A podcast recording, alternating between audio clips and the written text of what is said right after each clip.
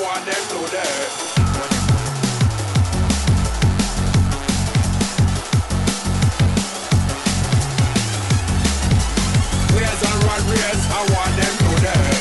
Footcast, el espacio del fútbol centroamericano.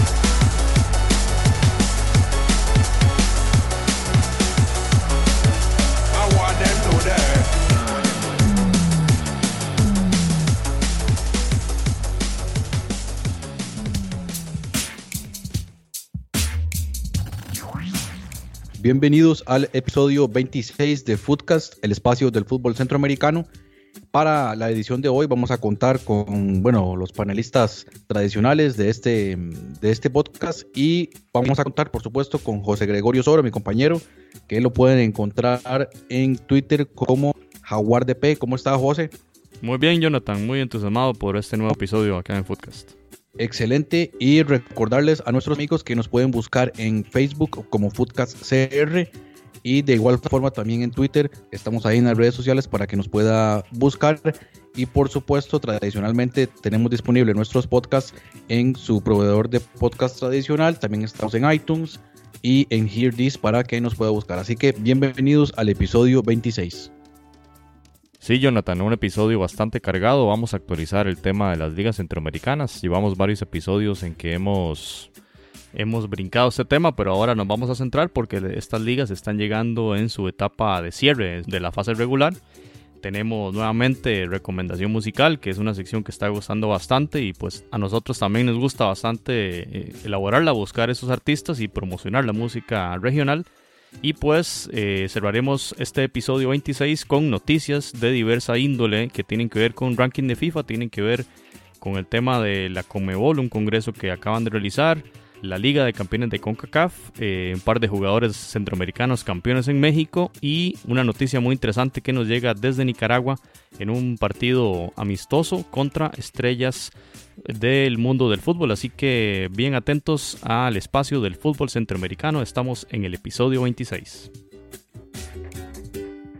Footcast, el espacio del fútbol centroamericano. Muy bien, para comenzar a repasar la actualidad de las ligas centroamericanas, un tema que por supuesto hemos tenido un poco descuidado, pero es que no, no es para menos, es un... Ya, ya habíamos comentado sobre esto, o sea, es un, es un semestre un poco complicado por todo el tema de las elecciones nacionales y por lo tanto pues habíamos dejado de lado este tema, pero ¿qué sucede? Que ya se acercan las etapas finales, las etapas de clasificación, de playoffs y por lo tanto entonces se empieza a definir lo que podría ser el futuro de las ligas centroamericanas. Empezamos por el caso de Guatemala, en donde el Deportivo Sanarate, Sanarate está en este momento en primer lugar en la Liga Profesional del Fútbol de Guatemala y seguido muy de cerca por el actual campeón, que es el Antigua, con 32 puntos.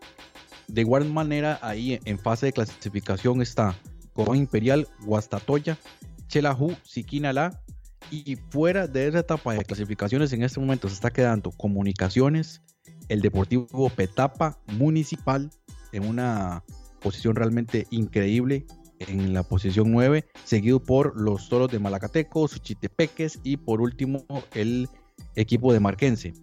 Ahora bien, con respecto a los goleadores, sí aquí destacar que tenemos el caso del mexicano Herrera del equipo de la Antigua con 11 goles, y además de eso tenemos en la segunda posición al costarricense Ángel Porras del equipo del Maracateco con 10 anotaciones.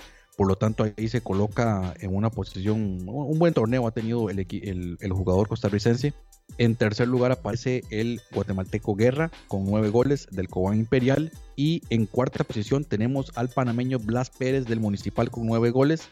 Es decir, que a pesar de la mala temporada que está teniendo el equipo de, Hernán Medford, eh, Blas Pérez está ahí en, los primeros lugares en la tabla de goleo. Ahora bien, actualizando con respecto a, la, a los que van a descender, recordemos que en, Guatemala descienden dos, es algo particular, distinto a lo que ocurre en otras ligas centro, centroamericanas. Y bueno, a como está en este momento, los descendirían Suchitepeques, y el equipo de Marquense. El Marquense tiene 33 puntos. El que sigue, ok, Suchitepeques estaría con 37, pero el que le sigue es Malacateco, los toros, pero tienen 45. Entonces es una diferencia importante. que pues a lo que estamos previendo no, no, no habrían mayores cambios o cambios significativos en lo que resta del torneo, por lo tanto, pues a como están las cosas y, la tendencia, entonces, tanto Suchitepeques como el Marquense estarían descendiendo. Allá a la espera, por supuesto, que mis amigos de la Universidad de San Carlos logren ascender en el torneo de primera división, pero eso lo vamos a ver más adelante. Así que así está la situación en Guatemala. Jonathan, interesante en Guatemala porque de nueva cuenta comunicaciones ahí en la séptima posición fuera de la zona de clasificación. Y bueno, el tema de Hernán Medford muy sui generis, ¿verdad? Toda la polémica que normalmente causa en sus conferencias de prensa. Ahí lo vemos en la posición 9. También entonces se repite eso en el fútbol de Guatemala que recordemos dentro de 15 días vence ya el plazo que FIFA le dio a la federación para regularizar su condición. De otra, de otra forma eh, podría la FIFA inclusive desafiliar a la Federación Guatemalteca de Fútbol. Así que todo un tema en, Guatemala, ¿verdad? El, asunto de la federación y también en primera división, como los clubes poderosos, los más grandes históricos, están, eh, al menos en, esta, en este torneo de clausura, este, en las posiciones eh, de no clasificación. Es interesante este proceso que pasa el fútbol de Guatemala hoy por hoy. Bien, y pasamos entonces a ver la situación en Honduras en donde a la fecha 17 el maratón se encuentra de líder con 34 puntos y el Motagua es el segundo puesto con 31 puntos ahí en zona de clasificación directa a las semifinales. Y pues los cuatro equipos que siguen del puesto 3 al 6 son el Olimpia, el Honduras Progreso, el Real España, el actual campeón, y el Vida. Esos son los equipos que actualmente están, eh, repito, en la fase o en las posiciones de clasificación a una serie intermedia previo a las semifinales. Así que la, situación está bastante disputada como siempre en este torneo que es bastante eh, competitivo, bastante luchado ahí en la mitad de tabla. Y pues en el tema de los goleadores, el jugador Rubilio Castillo, el Motagua, eh, el delantero insigne del equipo de Tegucigalpa, pues ahí siempre de goleador con 10 tantos. Justin Arboleda también del maratón, el colombiano. Ahí con, le sigue los pasos con eh, un gol menos, con 9. Charles del equipo Vida con 8. Y bueno, el, jugador Lanza del Juticalpa también con 8 son los cuatro primeros puestos en la tabla de goleo. Y en el tema del descenso, el criterio, digamos, de descender es la sumatoria de los puntos y los equipos con menos puntuación. Ahí están en los últimos dos puestos el Platense y la Real Sociedad, que tiene 38 y 35 respectivamente. Estos son los eh, equipos que están en la, en la parte más abajo de la tabla y que, bueno, a falta de poquísimas fechas para concluir el torneo, están en este momento en los puestos de descenso bastante interesante también hay en Honduras esa parte por el no descenso porque las diferencias son mínimas. Entonces en las próximas jornadas se van a vivir pues momentos bastante apremiantes y también destacar nuevamente lo de nuevamente lo de Brunet High la temporada pasada bueno el equipo de Platense quedó en último lugar pero Brunet High estuvo siempre ahí entre los primeros en los primeros lugares de goleo y ahora nuevamente está ahí en, en la pelea a pesar de que el Platense definitivamente todo parece indicar que va a disputar eh, o, que podría disputar la próxima temporada en la segunda división. Y también me gustaría destacar nuevamente lo que, lo que está haciendo Rubilio Castillo. Hay que recordar que este muchacho apenas tiene 26 años y lo digo porque como ya sabemos que en Costa Rica pues la mirada parece que está puesta en el fútbol hondureño, entonces me parece que el caso de Rubilio Castillo es una figura a seguir y de igual manera por supuesto que otros equipos, clubes de la MLS están interesados en, este jugador. Por supuesto, también lo de Justin Arboleda, un, jugador que desde la temporada pasada también viene en buen nivel. Y pues bueno, vamos a ver qué sucede en el caso de Honduras. Pasamos a repasar lo que está sucediendo en el fútbol del Salvador, donde bueno, la alianza, como ya muchos de ustedes saben, se acabó la, esa racha de invictos que sumó casi 40 partidos seguidos sin derrota y bueno, finalmente pues se sucedió lo que tenía que suceder. Y caso curioso, perdió dos partidos consecutivos, lo cual pues me llamó bastante la atención. Sin embargo, por supuesto que sigue en primer lugar con un total de 48 puntos después de haber disputado la jornada 18, seguido por el equipo del FAS, que esta temporada ha levantado su nivel. Recordemos que está en una situación económica un poco complicada, pero ahí, ahí está, 38 puntos, seguido por el Santa Tecla, subcampeón del torneo anterior, que se coloca con 37, ahí muy, muy, muy de cerca. Seguido entonces por el equipo de Luis Ángel Firpo, otro que ha estado ahí con problemas económicos, sin embargo esta temporada está buscando ahí una posición de privilegio, poder clasificar a la segunda ronda. Seguido por el equipo del Águila, aquí con 24 puntos, igual que Luis Ángel Firpo.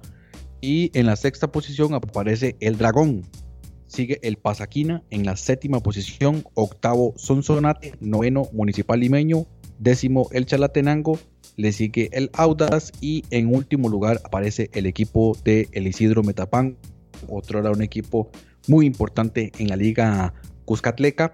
En el caso de los goleadores tenemos a Perea, el colombiano del FAS con 11 anotaciones, máximo artillero del fútbol salvadoreño y le sigue el brasileño Ricardinho del Santa Tecla que ya lo tuvimos o tuvimos la oportunidad de observarlo sobre todo en la Liga de Campeones de CONCACAF. Le sigue el jugador eh, salvadoreño Galdames del Municipal Limeño con 10 anotaciones y tenemos al panameño Muñoz del Pasaquina con 8 goles. Por lo tanto ahí también ahí está la tabla de goleo. Por supuesto también el paraguayo que hemos hablado muchísimo de este jugador el paraguayo Gustavo Guerreño de la Alianza está con siete goles. También ahí en la pelea, por supuesto, de, goleo. De igual forma también destacar el caso del Escano, otro paraguayo que juega en el fútbol del Salvador, pero este es el delantero del Águila, que tiene siete goles. Em, por supuesto, para los que preguntan por el Fito Celaya, ahí está también, tiene siete goles, la misma cantidad de goles de Gustavo Guerreño, pero un poco, un poco rezagado en, relación a los que están en primer, lo que son el caso de Perea y Ricardinho. En el caso de los clubes que están en peligro de descenso, tenemos que decir que todo pareciera indicar, todo parece enrumbarse para, para que el equipo de Sonsonate sea el descendido a la segunda categoría, pero aún hay un par de equipos que podrían asomarse ahí de acuerdo a lo que pueda suceder en las próximas jornadas. Recordemos que la temporada anterior el Luis Ángel Firpo quedó en última posición, pero en este torneo ha tenido una excelente o un excelente rendimiento, colocándose en este momento en la posición número 4. Por lo tanto, entonces, el equipo de Sonsonate con 32 puntos es el equipo que estaría descendiendo a la segunda categoría y pues una diferencia ya de, de, cuatro puntos que como hemos visto y según el rendimiento y la tendencia pareciera que el Sonsonate sería el descendido. Así están las cosas en el fútbol de El Salvador. Jonathan, y en el caso salvadoreño, interesante la tabla actual porque la diferencia entre el clasificado 11, que es el Audas, y el 8, que es el justamente el Sonsonate, es de un solo punto. Eh, hay tres equipos, el limeño, Chalatenango y Audas, están a un punto del octavo lugar, que es el límite de la zona de clasificación. Desde el penúltimo lugar, con un empate se, se mete el penúltimo lugar en zona de clasificación. Así está el tema de la liga salvadoreña muy apretado en esa zona de clasificación y bueno, es por la naturaleza de, su formato, que son ocho clasificados a segunda ronda. Así que hay que ponerle mucho ojo a este cierre, de estas cuatro fechas que quedan, para ver cuál de esos eh, cuatro equipos, em, es más, hay tres equipos con 20 puntos y tres equipos con 19, a ver cómo se distribuyen esos tres campos en la zona de clasificación final. Bien, pasamos ahora al fútbol de Nicaragua, la Liga Primera, donde el Real Estelí eh, está de líder con 38 puntos tras 16 jornadas. El Diriangen, el equipo de Diriamba, tiene 27 puntos, así que una diferencia bastante importante le sacó el equipo de Estelí al segundo lugar y ya prácticamente eh, garantiza su liderato eh, en esta fase regular del torneo.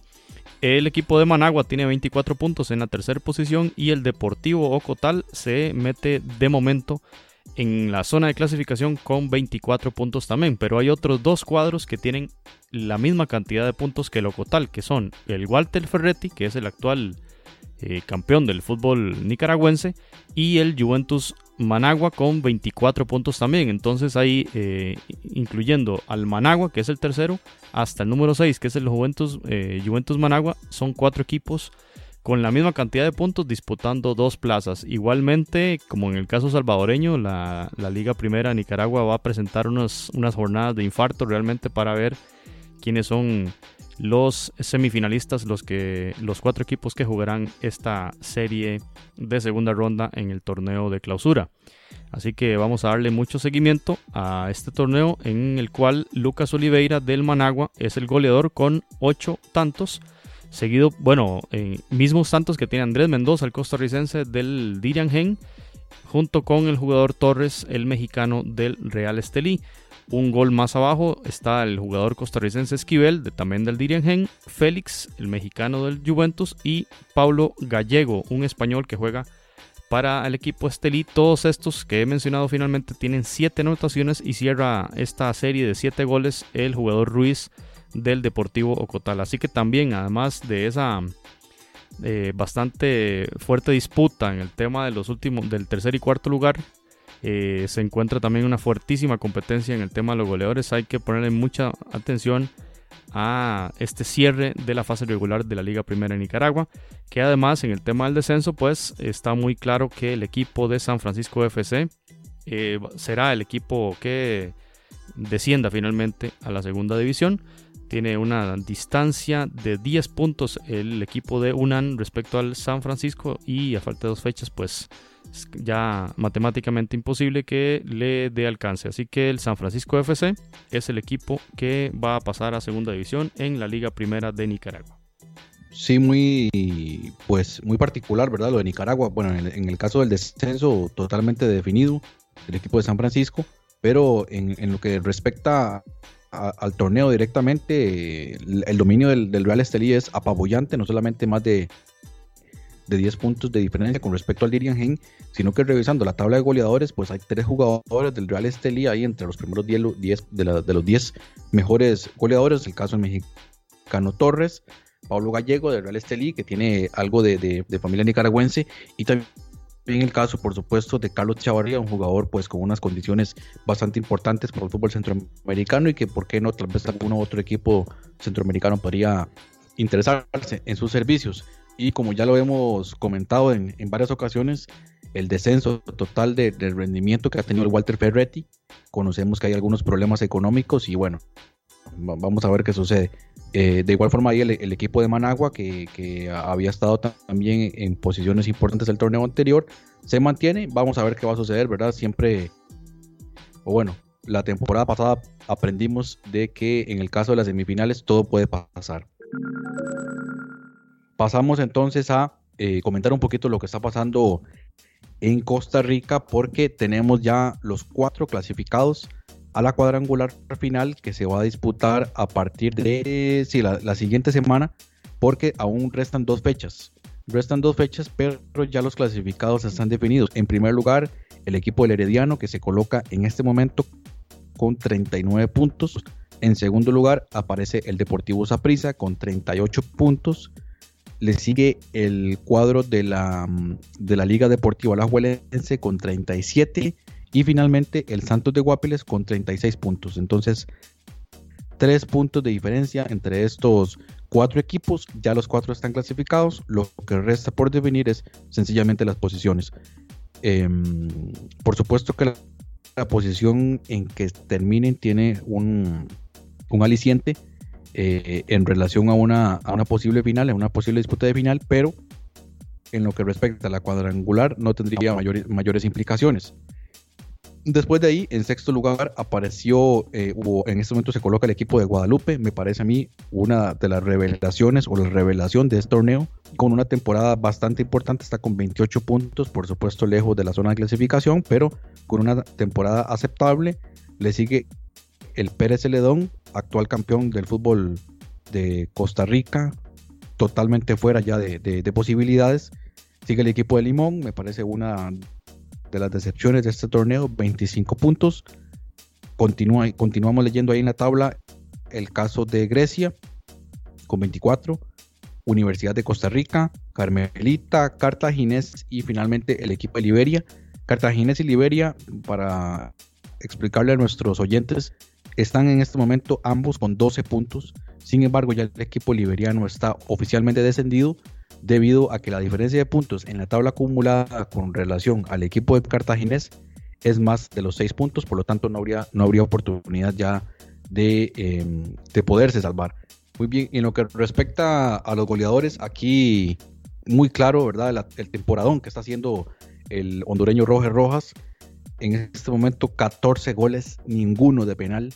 Una temporada realmente extraordinaria, además de, unas cuantas asistencias que tiene ya en este torneo. Impresionante su rendimiento. Tiene una cobertura mediática en Costa Rica inmensa.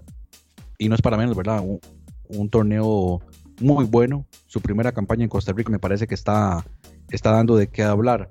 De aquí también agregar que en el caso de Roger Rojas, él mismo ha comentado que hasta se ha sorprendido del rendimiento, se siente en un estado de forma muy bueno. Técnicamente hasta él mismo se ha sorprendido y, una de las cosas que resalta es, aunque muchos no lo creamos, el estado de las canchas en Costa Rica muy superiores a lo que él vive o lo que vivía en, Honduras, donde tal vez no se podía eh, manejar el balón a ras del piso y técnicamente a veces pues no se logra uno mostrar o no se, no se logran mostrar los jugadores en, en todas sus capacidades. Seguido ahí en, ese, en esa tabla de goleadores aparece Jonathan McDonald, que tiene 13 goles, de igual manera también de la Liga Deportiva Alajuelense, pero bueno, de, de, lo, de los 13 goles, 7 son de, penal. Tercer lugar aparece Andrei Francis del equipo de Limón con 10 anotaciones. Sigue Jendrik Ruiz del equipo Herediano con 8 goles. Y eh, en la misma línea también del Herediano aparece Jairo Arrieta con 7 anotaciones, los mismos que tiene el jugador Daniel Colindres de Saprissa y el jugador Albert Villalobos del equipo de Grecia.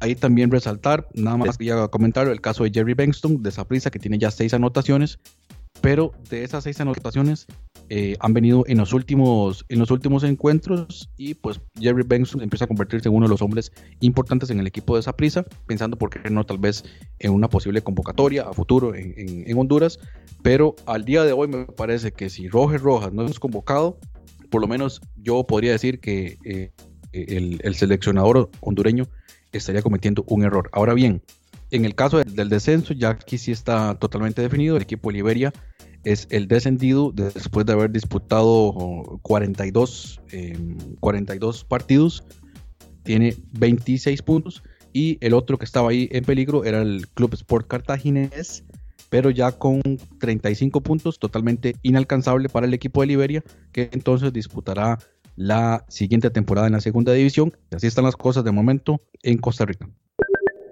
Bien, y pasando a la Liga Panameña de Fútbol, eh, vemos que el Árabe Unido, el equipo de Colón, está de líder con 27 puntos y un juego menos que el San Francisco, que tiene la misma cantidad de puntos. Pero con esa ventaja, si el Árabe Unido logra aprovechar esta fecha que sigue, eh, llegará a 30 puntos, sacar esa diferencia importante. Restan tres fechas en esta etapa del fútbol de Panamá y pues en tercer lugar tenemos al Independiente y el cuarto lugar lo está ocupando en este momento el equipo de Alianza. Independiente con 25 y Alianza con 23. Lo importante aquí es que el Tauro, un equipo tradicional eh, de los más ganadores del fútbol panameño, se encuentra fuera de zona de clasificación al día de hoy en el lugar número 5 con 23 puntos, los mismos que Alianza, pero el gol diferencia es menor que la Alianza y por eso eh, se encuentra una posición más abajo.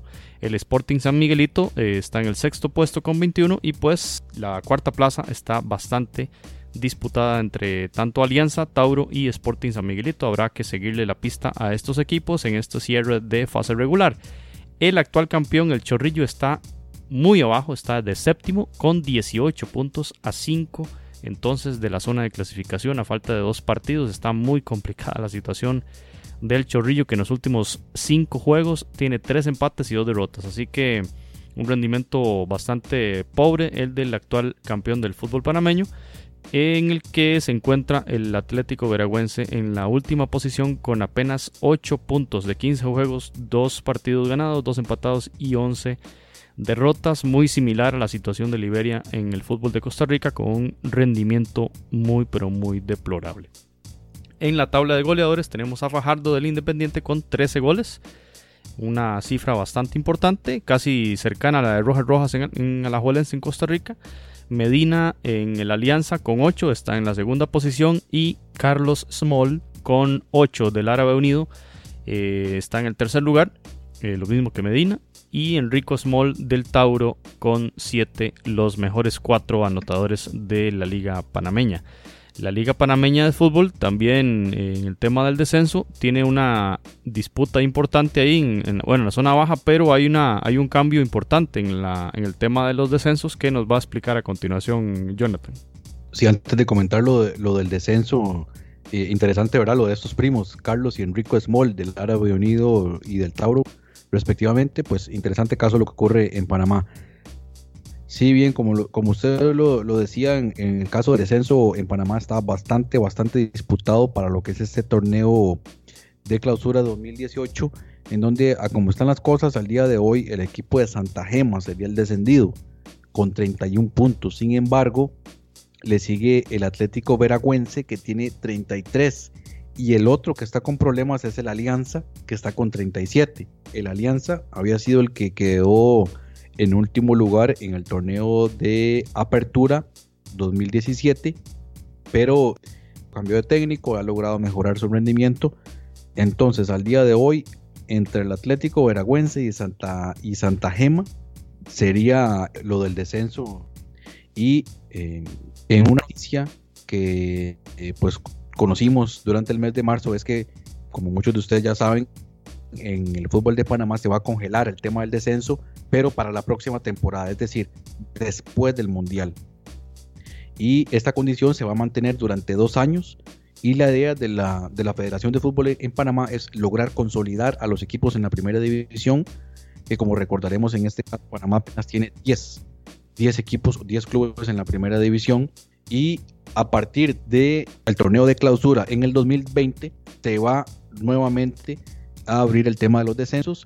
La idea es también que en, la segunda división se va a ampliar la cantidad de equipos eh, a un total de 12 y en la primera división se van a mantener. Entonces, después de estas cuatro temporadas que van a, que le, que van a continuar, el que quede en, en, último lugar de esas cuatro temporadas en un promedio, ese equipo va a descender y de la segunda división estaría subiendo entonces uno de los equipos interesantes. Lo que está ocurriendo en Panamá, creo que no solamente por el tema del mundial, sino que estructuralmente están buscando, por supuesto, darle mucho mayor protagonismo a lo que es el torneo. Recordemos que en Panamá, por supuesto, que el fútbol no es el deporte estrella. Hay otros que están por encima, como el caso del béisbol y también del boxeo, pero la federación está, está haciendo el máximo esfuerzo, ¿verdad?, para poder darle más protagonismo. Y algo importante es que una, una de las cosas que quieren promover es abrir la posibilidad de no solamente tener equipos de Panamá, sino también otros equipos fuera de la ciudad de la ciudad capital para darle mayor protagonismo a otras regiones del fútbol de Panamá. Bueno, y con esto entonces concluimos lo que es la actualidad del fútbol de Panamá y también luego de haber repasado todas las ligas en Centroamérica.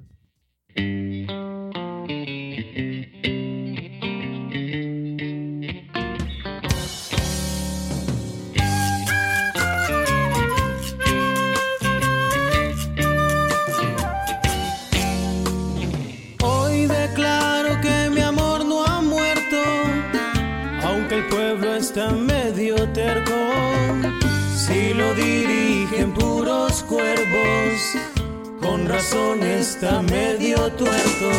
Hoy declaro que mi patria es bella, pero si te ponen querellas, se amilanan los sentimientos, se subastan nuestras estrellas. Se desmoronan hijos y gusanos, se extienden sobre ti las alimañas y una tenaza te arrebata el sueño y un puñal con tu sangre te salpica mientras se despedaza tu estandarte. Noche Vigila.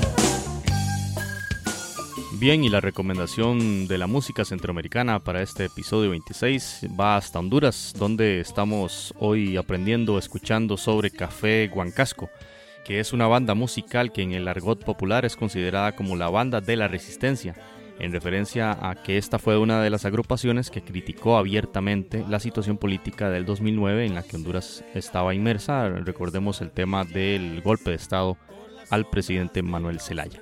Entonces, Café Huancasco se trata de una agrupación con letras críticas de la realidad nacional de Honduras, en una mezcla de distintas expresiones rítmicas y sonidos latinos, todos ellos sobre una base melódica de música trova o trova experimental como le llaman Pavel Núñez y Pavel Cruz, que inicialmente eran el dúo de trova Los Paveles, pero que después incorporaron instrumentistas de vientos y percusión para formar la banda Café Huancasco. Bueno, y esto de Huancasco pues es una práctica comunitaria hondureña en donde dos pueblos vecinos se hermanan, se entrelazan, especialmente en las fiestas populares, una tradición muy arraigada, especialmente en comunidades indígenas, en donde el santo patrono de una comunidad visita al santo patrono de la comunidad vecina, tanto también como eh, líderes de la comunidad y representantes comunitarios.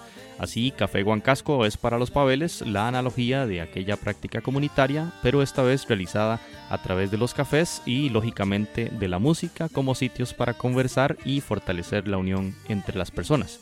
Café Huancasco lanzó su primer disco en 2009 llamado De Tributos, Huancascos y otras luchas y en 2013 grabó un material audiovisual llamado Café Huancasco 1.5 que pueden encontrar en YouTube. Estamos escuchando La pena del general, una canción del primer disco y que cuenta con fragmentos del poema Morazán que Pablo Neruda dedicó a Francisco Morazán.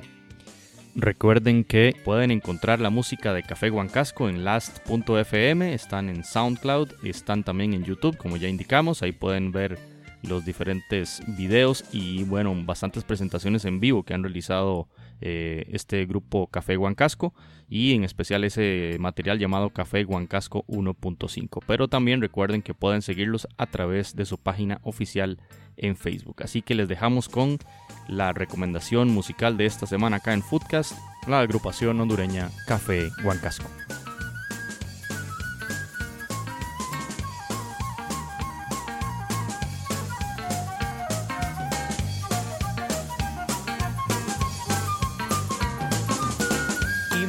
Llenaron tu morada y te partieron como fruta muerta.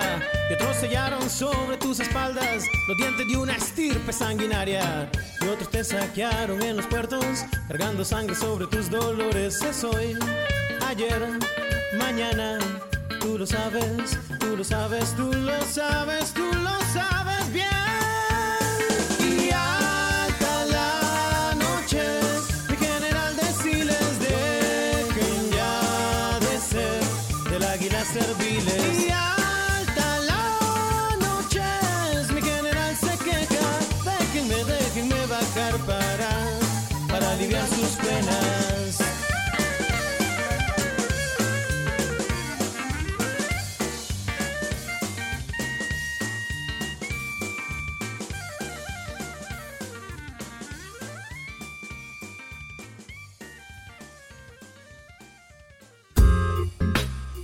Usted está escuchando Footcast, el espacio del fútbol centroamericano.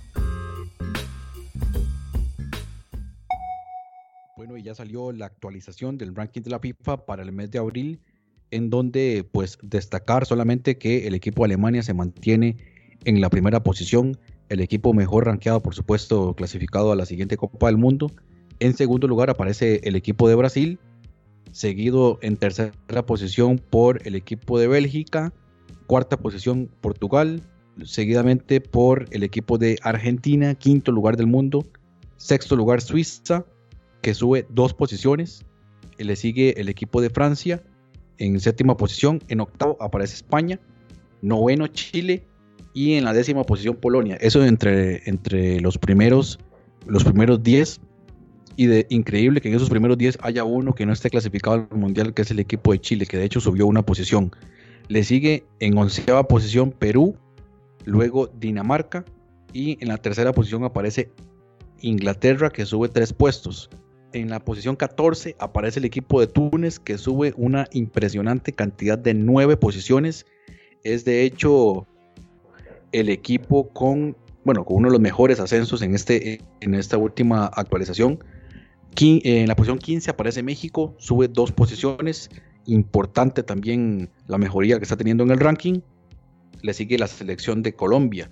En la posición 16, 17 aparece Uruguay, 18 Croacia, 19 Holanda y en la posición 20 el equipo de Italia. Entonces, bueno, repasando estos equipos, digamos que hacia la posición 18, entre esos 18 primeros, solamente eh, el equipo de Chile no estaría participando en la Copa del Mundo. Posteriormente, la posición 21 aparece Gales, 22 Islandia, 23 Suecia, en la posición 24 Estados Unidos que sube una casilla, Costa Rica en la posición 25 sube una posición también, importante, 26 aparece Austria que sube dos posiciones, y bueno, eh, bajo esa misma línea eh, aparece luego Irlanda del Norte, que será el rival de Costa Rica en uno de los amistosos. También está Senegal, Eslovaquia, Ucrania y República de Irlanda. Hasta la posición 35, ojo, ojo, ojo ahí, 34 Escocia, 35 Serbia, que baja una casilla. Eh, bueno, República de Irán, que es otro de los clasificados, aparece en la posición 36. Bajando más en esa lista, aparece Panamá en la posición 55. Baja dos posiciones después de esa, de esa gira europea. Y bueno, más abajo, de los clasificados al Mundial, más abajo de Panamá aparece Rusia en la posición 66 y en la posición 70 Arabia Saudita es el peor equipo de la, de la clasificación, de los que están clasificados al Mundial, es el peor equipo, el equipo de Arabia Saudita. Le sigue Rusia, el, equipo, el equipo anfitrión. Y un dato interesante es que haciendo una comparación eh, entre la clasificación de los, del ranking y los equipos que están posicionados en cada grupo, la mayor diferencia que hay entre dos rivales de grupo es la que podría, la que hay en este momento entre, entre Corea del Sur y Alemania, que tiene una diferencia entre las, entre las posiciones de 60.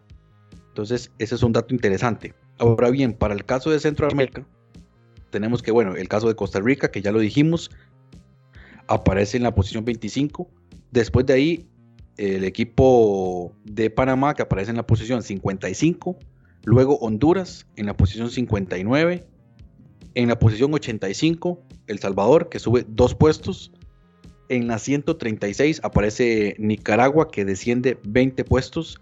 Y el último de Centroamérica, el equipo de Guatemala, que desciende 14 puestos, sigue ahí, por supuesto, bajando de posiciones conforme no tenga ningún tipo de participación a nivel internacional. Eso sería entonces el panorama en esta nueva actualización del ranking de la FIFA. Muy bien, y pasando a otro tema, esta semana se llevó a cabo el 68 Congreso de Conmebol y dejó un par de noticias muy importantes. Este congreso donde estaba presente el presidente actual de, la FIFA. Y pues en una primera noticia, la Comebol le solicita a FIFA que el Mundial de Qatar sea el primer Mundial con 48 equipos. Recordemos que esta determinación de FIFA respecto a aumentar la cantidad de equipos en el Mundial eh, se dio en el año 2017 pensando en el Mundial del 2026 cuya sede todavía no está asignada. Pero entonces Comebol se adelanta a los hechos y le dice a Infantino que por favor consideren, digamos, la decisión de adelantar este tema de los 48 equipos para el Mundial de Qatar 2022. Así lo aseveró Alejandro Domínguez, el presidente de la Comebol, que indicó a medios internacionales, en este caso al periódico AS de España, dijo lo siguiente Alejandro Domínguez, como nosotros creemos en grande y porque queremos hacer justicia, quiero hacer entrega de una carta de solicitud firmada por todos los miembros de la Comebol para que el Mundial del 2022 ya se juegue con 48 equipos. Asimismo, eh, este señor Alejandro Domínguez, paraguayo, presidente de Comebol, indicó que mm, Argentina, Uruguay y Paraguay van a presentar candidatura en conjunto para el Mundial de 2030. Ante esto, el presidente de FIFA, eh, Infantino, dijo que la petición es muy interesante y que pues va a estudiar esta solicitud que hace Comebol y indicó tenemos esta petición de la Comebol y de sus asociaciones, me parece muy interesante, por supuesto tenemos que estudiar la practicidad de esta propuesta, si es posible, si es factible y si los demás están de acuerdo, esto es muy importante esta última frase, la vamos a estudiar, me parece algo muy interesante y que tenemos que estudiar muy en serio si es posible, ¿por qué no?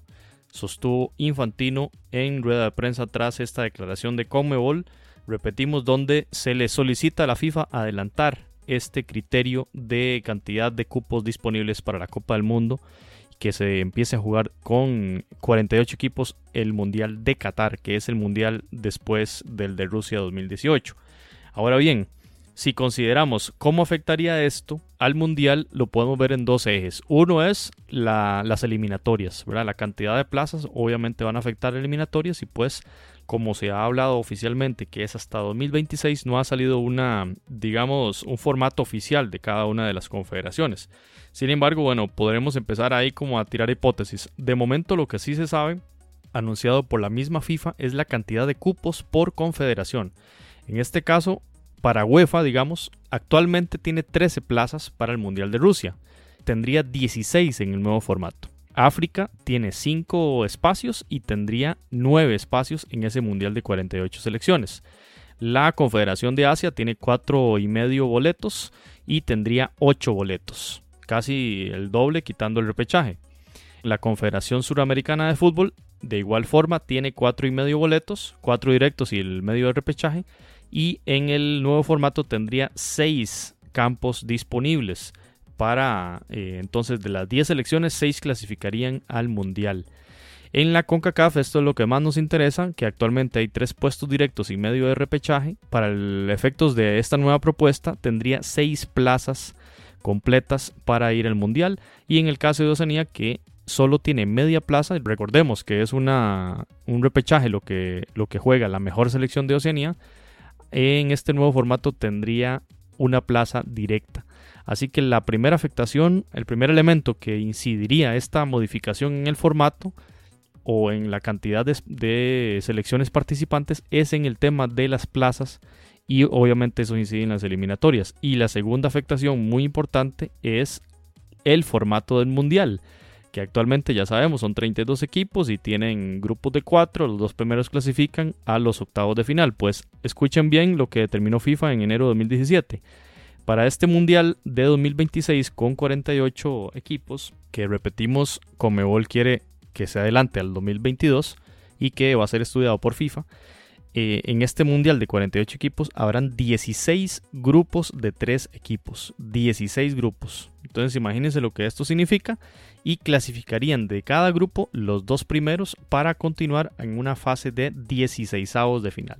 Así las cosas, va a haber más partidos en virtud de la mayor cantidad de equipos respecto a esta, al formato actual de la Copa del Mundo pero en total el equipo finalista jugará la misma cantidad de partidos que se juegan en el formato actual. Entonces lo que se llega a, cambiar son dos cosas. Una, el formato que serían grupos de tres y que los clasificados que serían dos pasarían directo a 16 avos, no a octavos de final, sino a 16 avos. Lo cual, eh, bueno, es un cambio muy, muy radical en esta forma de la competición y que ya nosotros dábamos por hecho, pero que íbamos hablarlo a partir del 2022 en las eliminatorias que inician en 2024 para el Mundial 2026, pues ahora Conmebol saca esta noticia bomba, si se puede decir, indicándole a FIFA, por favor, adelante eso, adelante este formato de competencia. Sin duda lo hacen obviamente Jonathan por intereses eh, de la propia confederación, porque son, son dos plazas más prácticamente para, para Sudamérica y este, probablemente las, las, federaciones, por ejemplo Chile y quizá Ecuador, ¿verdad? que fueron las que quedaron en el quinto y sexto lugar, obviamente quizá presionaron a Conmebol para, para esta determinación y muy interesante esa, esta noticia del, de esta propuesta de Conmebol. ¿Cómo la ves, Jonathan? La verdad que me deja, bueno, tengo sentimientos encontrados porque por un lado le abre la, posibilidad a otros equipos del área centroamericana o del área de CONCACAF a poder disputar y vivir la experiencia de una, de una Copa del Mundo. Pero por otro lado me pongo a pensar en, la, en que tal vez esta, esta hexagonal que acabamos de vivir podría ser la última en la historia del fútbol con CACAF y también pues eh, es lamentable de cierta manera porque una, una clasificación a CONCACAF en donde hayan seis, seis equipos o, más, eh, creo que le quita muchísima vistosidad, mucha mucho de esa emoción que se vive en la hexagonal, que es un, torneo, ¿verdad? Fantástico y que no, existe, ¿verdad? En ninguna otra parte, en ninguna otra confederación. Eh, por ahí también, adicionalmente a lo que usted comentaba, lo que podría estar apoyando la, la, Confederación de Comebol y, y por supuesto creo que CONCACAF debe estar totalmente de acuerdo en que en esa candidatura en conjunto de México, Canadá y los Estados Unidos. También se ha escuchado que por parte de África y también Europa estarían apoyando una posible candidatura de Marruecos para la organización de la Copa del Mundo en el 2026. Por lo tanto, entonces, bueno, ya se empiezan a, mostrar los posibles contendientes en esta votación que, que, sería llevada a cabo en FIFA. Y también, por supuesto, a la espera de ver lo que va a tomar, la decisión que tomaría pues la FIFA en términos generales, con todas las asociaciones que me imagino que estarían votando el comité organizador de la Copa del Mundo em, en el, seno de la, de la Federación Internacional, Internacional de Fútbol Asociado para ver si en el Mundial de Qatar estaría pasando a 48 equipos, lo cual, bueno, viene a poner también otro elemento eh, importante en, en, lo que respecta a la organización de los calendarios para el próximo periodo mundialista, porque pues también añadiendo en que el Mundial de Qatar se va a disputar en el mes de diciembre. Y por lo tanto esto obliga a las federaciones y a las confederaciones, por supuesto, a organizar sus calendarios de una manera distinta para poder acondicionar toda esa preparación que sería eh, no solamente las eliminatorias al mundial, sino también la organización de todos los torneos internacionales y los torneos locales de cada federación. Entonces, es un elemento también a tomar en cuenta en lo que podría ocurrir de cara al próximo periodo mundialista y en la que se vienen, por supuesto, ya cambios muy importantes eh, en, formatos, en calendarios y, y, en muchas otras cosas, porque ahí viene el tema de las ligas de naciones y otras situaciones definitivamente que vienen a poner otro punto importante en estos cambios que están ocurriendo a nivel global. Completamente de acuerdo, Jonathan. Y ese tema Liga de Naciones, bueno, le mete más ruido, así que tendría casi que dos años la eliminatoria para disputarse. Bueno, en el caso de Sudamérica siempre empieza con mucho tiempo de antelación por lo largo que es esa eliminatoria y, y, sin duda que es una determinación que FIFA debe tomar en el corto plazo, Pensando en eso que usted apuntaba de último en el tema de los calendarios. Y bueno, la otra noticia bomba que salió en el 68 Congreso Ordinario de la Comebol fue sobre la candidatura para Canadá, Estados Unidos y México como candidatura conjunta para el Mundial 2026, la Comebol tomó la decisión unánime de respaldar la candidatura conjunta de estos países de Norteamérica para la Copa Mundial FIFA 2026. Entonces, un espaldarazo para estos equipos de Norteamérica eh, de parte de la Conmebol para decirle a FIFA, bueno, respaldamos esta candidatura en América y lo dicen casi que como una especie de apoyo al fútbol, al crecimiento eh, regional de este deporte en todo el continente en dos confederaciones, la CONCACAF y CONMEBOL. Eh, el mismo Alejandro Domínguez, presidente de la CONMEBOL, dijo, los países de las Américas compartimos muchos lazos históricos y nuestra convicción es que el fútbol suramericano puede y debe contribuir al desarrollo del fútbol en todo el hemisferio americano, reconociendo el deporte rey como una poderosa fuerza integradora.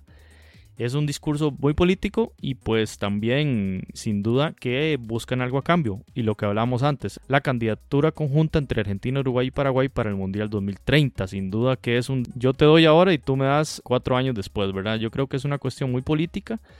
Y esto de apoyar fútbol en el área de Norteamérica también lo vimos con aquella negociación famosísima entre CONCACAF y CONMEBOL para la, disputa del torneo Copa América Centenario que se llevó a cabo en Estados Unidos en 2016 con muchísimo éxito en el tema de taquillas y demás. Así que esta noticia también muy importante. Y Jonathan, si le juntamos las dos noticias, supongamos que ese mundial Canadá, Estados Unidos y México se juega en 2026 y ya sabiendo que son 48 equipos, que en la CONCACAF va a haber tres plazas, ya garantizadas para estos tres cuadros, pues entonces la eliminatoria se jugaría sin estos equipos y disputando prácticamente tres lugares. Supondríamos nosotros que mm, Honduras, Panamá, Costa Rica, tal vez Jamaica, Trinidad, Tobago, ¿verdad? El Salvador, serían como los países ahí que se disputarían ese, esa, esa clasificación, suponiendo, digamos, el nivel actual del, del fútbol del área, ¿verdad? políticamente eh, la zona de CONCACAF es muy importante para una posible candidatura al mundial para cualquiera para cualquier país por la cantidad de miembros que están asociados. Entonces, por eso es que a Sudamérica, o en este caso a la Comebol, les sirve, por supuesto, tener a la, zona de CONCACAF en su bolsillo, sobre todo a esa zona caribeña, ¿verdad? Que siempre ha estado en disputa y a la cual la FIFA le presta mucha atención porque son muchos votos que tendrían de cara a una posible elección. Bien, en otros temas, eh, pues un evento que se va a realizar en el mes de mayo, en donde vamos a tener un, un partido de 7 contra 7 entre la selección de Nicaragua contra un combinado denominado Resto del Mundo, una selección de exfutbolistas, leyendas del fútbol, que se van a enfrentar a siete jugadores, o digamos, un partido de 7 contra 7, pero contra la selección absoluta de Nicaragua, que son dirigidos por el costarricense Henry Duarte. Y en esa selección de estrellas están conformadas o la encabezan Carles Puyol, David Trezeguet y Roberto Carlos. Son las principales figuras que, que va a tener este combinado pero también, ojo, los otros nombres que vamos a tener en, la zona centroamericana. Fernando Morientes, René Guita, Deco, el brasileño portugués. Vamos a tener también a Michel Salgado, otro exjugador del Real Madrid, y Javier el Conejito Saviola serán eh, los seleccionados que conformarán este equipo de leyendas del fútbol o resto del mundo que estarían jugando específicamente el 22 de mayo en el Estadio Nacional de Fútbol a partir de las 7 de la noche. Será este encuentro muy interesante, definitivamente, que se va a disputar en, Nicaragua. Los precios de las entradas, pues me parece que están con un precio, pues un monto aceptable, entre los 30 y los 15 dólares más o menos, en lo que son las gradas normales y la zona VIP, 80 dólares. Entonces, ahí para el que quiera asistir, pueden buscarlas en la página de internet Todo Ticket ni.com para los que están interesados, un viaje a, Nicaragua, en alguna zona centroamericana, no está pegado al cielo. Y también, por supuesto, para todos nuestros amigos en el país de Nicaragua. Las entradas salieron el día de ayer, viernes 13 de abril. Importante también destacar que este partido, el 22 de mayo, sería eventualmente cuatro días antes del posible amistoso que tendría la selección de Nicaragua contra Argentina, por lo cual podría servir como una especie de preparación ante pues un torneo o un, perdón, con, ante un partido de la envergadura que sería enfrentar al, a la selección quinta del mundo actualmente, como lo es Argentina, que ya hemos comentado esa situación acá en este programa. Encuentro que eh, se estaría disputando en el estadio de la Bombonera. Veremos qué va a ocurrir con este tema. Entonces, invitados cordialmente al partido entre la selección de Nicaragua y leyendas del fútbol. Y muchas gracias a nuestro compañero Alejandro Sánchez desde Managua que nos mandó esta información ahí en el diario Metro en Nicaragua sobre este juego y pues muy interesante Jonathan porque bueno más allá de que sean ya jugadores retirados los nombres, estos nombres de leyendas verdaderamente de este combinado de Real Madrid y del Barça, con un portero colombiano leyenda como René Higuita, pues da mucho para, para sentirse atraído ante un juego de estas características y esperamos que ese Estadio Nacional de Fútbol en Managua esté, esté repleto para este juego y, y vamos a ver qué sucede y le seguiremos dando también eh, la atención al tema de ese enfrentamiento contra Argentina que ya lleva más de una semana en la palestra, lo hablamos eh, con profundidad con Alejandro la semana anterior y aún sigue sin confirmarse ese juego, pues todo el mundo en Nicaragua está comiéndose las uñas esperando que esa confirmación llegue finalmente y pues nosotros seguimos revisando los medios y siguen las mismas noticias de la semana anterior. Las páginas oficiales no dicen absolutamente nada y pues a la fecha de hoy Argentina no tiene programados amistosos de preparación para la Copa del Mundo, una cosa que nos parece verdaderamente sorprendente. A nivel organizativo, como la quinta mejor selección del mundo, no tiene juegos de preparación confirmados. Bien, pasando al tema de Liga de Campeones de CONCACAF, que en sus fases iniciales, como estaban nuestros representantes allí, pues dimos bastante atención a este campeonato, pues ya llegó hasta eh, la final que será disputada entre Chivas el equipo de Guadalajara y el equipo del Toronto FC, eh, que vencieron sus eh, respectivas series de semifinales. Chivas eh, sacó al equipo de New York y Toronto, ni más ni menos, ya había dejado en el camino a Tigres y ahora dejó en el camino al otro gran favorito para dejarse esta copa, que era el América. Así que Toronto llega con mucha fuerza, derrotó a los dos grandes de México y ahora le toca el otro grande, quizá el, equipo con más afición en el país de México.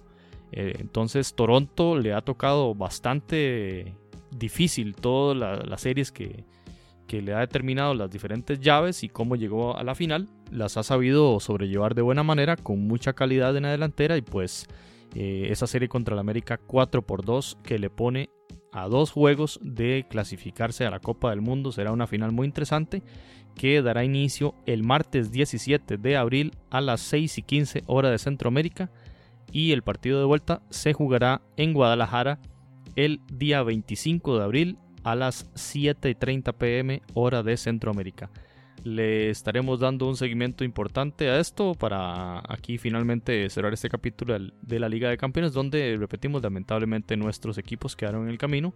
Ya hemos conversado bastante sobre las diferencias económicas de infraestructura, fichajes, etcétera, que dan cuenta de, de nuestra participación allí. Así que, Jonathan, eh, algún comentario sobre esto, porque bueno, Toronto, como lo hemos dicho, excelente equipo y, y llegó a la final con demasiado merecimiento. Así es, creo que, mm, bueno, a mi criterio es el equipo favorito, puesto que eliminó a los equipos que venían con mejor rendimiento en la zona de CONCACAF, como, como eran a mi criterio el caso de Tigres y el Club América. Creo que no solamente llegan a la final con merecimiento, sino con un rendimiento muy importante, un rendimiento, un rendimiento muy bueno, superando a estos escollos grandísimos, ¿verdad? Eh, equipos que están por encima del nivel de cualquier otro equipo a nivel centroamericano. Y por otro lado, en el caso de Chivas, con un torneo de la Liga MX desastroso para el olvido, pero que han puesto toda su atención en la Liga de Campeones y bueno, derrotaron al New York Red Bulls, otro de esos equipos que a mi criterio hicieron una temporada muy buena, bueno, una, una participación muy destacada en la Liga de Campeones. Lamentablemente, pues hasta aquí le llegó el, el ímpetu.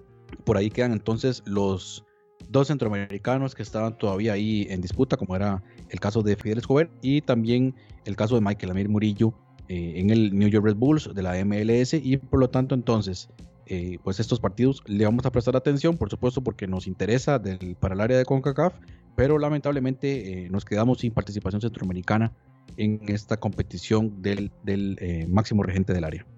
Antes de que pase al otro tema, Jonathan, yo quería cerrar con esto esa disputa MLS contra Liga MX está más fuerte que nunca. Ya oímos declaraciones del, del DT del América, ¿verdad? Bastante fuerte contra, contra la MLS. O no contra, pero sí ya haciendo comparación. Antes uno no escuchaba esa comparación tanto del periodismo mexicano como de los directores técnicos y jugadores.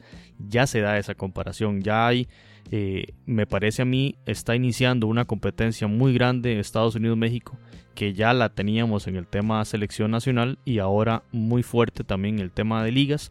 Y de momento eh, la MLS me parece a mí le está sacando, le está sacando ventaja. Y ahora esta final sin duda que será la prueba de fuego si la logra ganar el, el Toronto.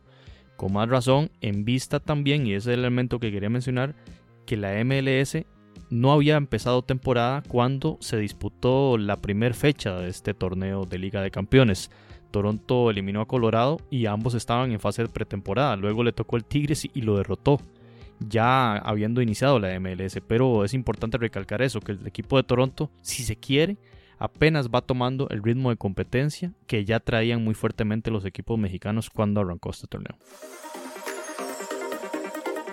Pasando a otro tema, destacar la, em, la copa que obtuvo el equipo del Necaxa en México, la Copa MX, la cual consiguieron al derrotar al equipo de Toluca un gol por cero con un autogol al minuto 87, increíble, ¿verdad? Un autogol de García del, equipo de Toluca, y por lo cual el, el Necaxa se, se alza con este torneo de Copa, la edición 2018. Y por supuesto, destacada la participación del lateral hondureño Brian Bekeles y del costarricense Gerson Torres, quienes pues se proclaman campeones de esta Copa de esta Copa MX. Es la cuarta ocasión en que el equipo de Necaxa logra obtener este título. Importante también comentar que el futuro de, Brian Bekeles es incierto debido a que termina contrato ya con el Necaxa, pero eh, pareciera entonces que, se, se, termina el torneo y no tiene claro qué es lo que va a ocurrir hay un tema ahí muy particular en el fútbol mexicano, en lo que se denomina el pacto de caballeros, y es por lo cual eh, un club, eh, o más bien un jugador, a pesar de que termina contrato, y como lo dicta la FIFA, que seis meses antes de que se termine el contrato yo ya puedo negociar con cualquier club de manera libremente, esto en el fútbol mexicano no ocurre. Y obliga a los jugadores a que el club de origen tiene que negociar previamente con el club interesado un posible fichaje para resguardar el interés, por supuesto, de los equipos. Y esto pues eh, complica muchísimo el panorama para los fichajes y para, para realizar los, los, diferentes, los diferentes traspasos.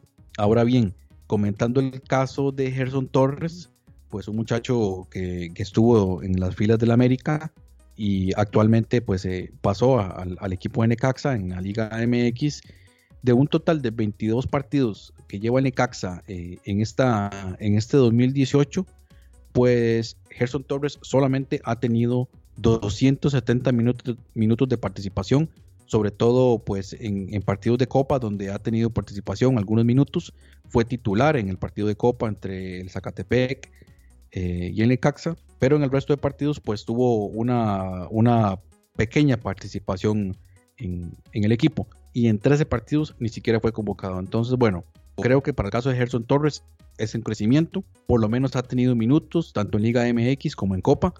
Sigue creciendo, pero me parece que ahora le toca dar ese paso para eh, pues tener muchísimo más protagonismo, ya sea en un equipo de México o porque no tal vez otro equipo en algún otro país. Pero creo que eh, Gerson Torres ya está abriendo esas puertas para tener muchísimo más participación en, en esta liga.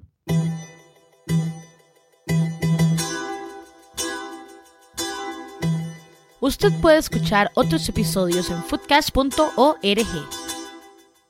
Muy bien, muchas gracias por su sintonía en este episodio 26. Gracias por compartir los contenidos de este podcast, por divulgarlo en sus redes sociales. Y pues estaremos en el episodio 27 dentro de una semana indagando otros temas muy interesantes, entre ellos nuestros amigos de Seafood. Nos ayudarán a realizar un análisis estadístico de los delanteros de la Selección Nacional de Costa Rica de cara al Mundial Rusia 2018 y también tendremos información de otras noticias, entre ellas esperamos ya ver qué finalmente sucedió con el juego Argentina versus Nicaragua, así que en nombre de Jonathan Corrales me despido, José Gregorio Soro y les agradezco por su sintonía. Recuerden, pueden seguirnos en www.foodcast.org y escuchar los otros episodios de este podcast. Nos escuchamos en el episodio 27 del espacio del fútbol centroamericano. Tú lo sabes, tú lo sabes, tú lo sabes, tú lo sabes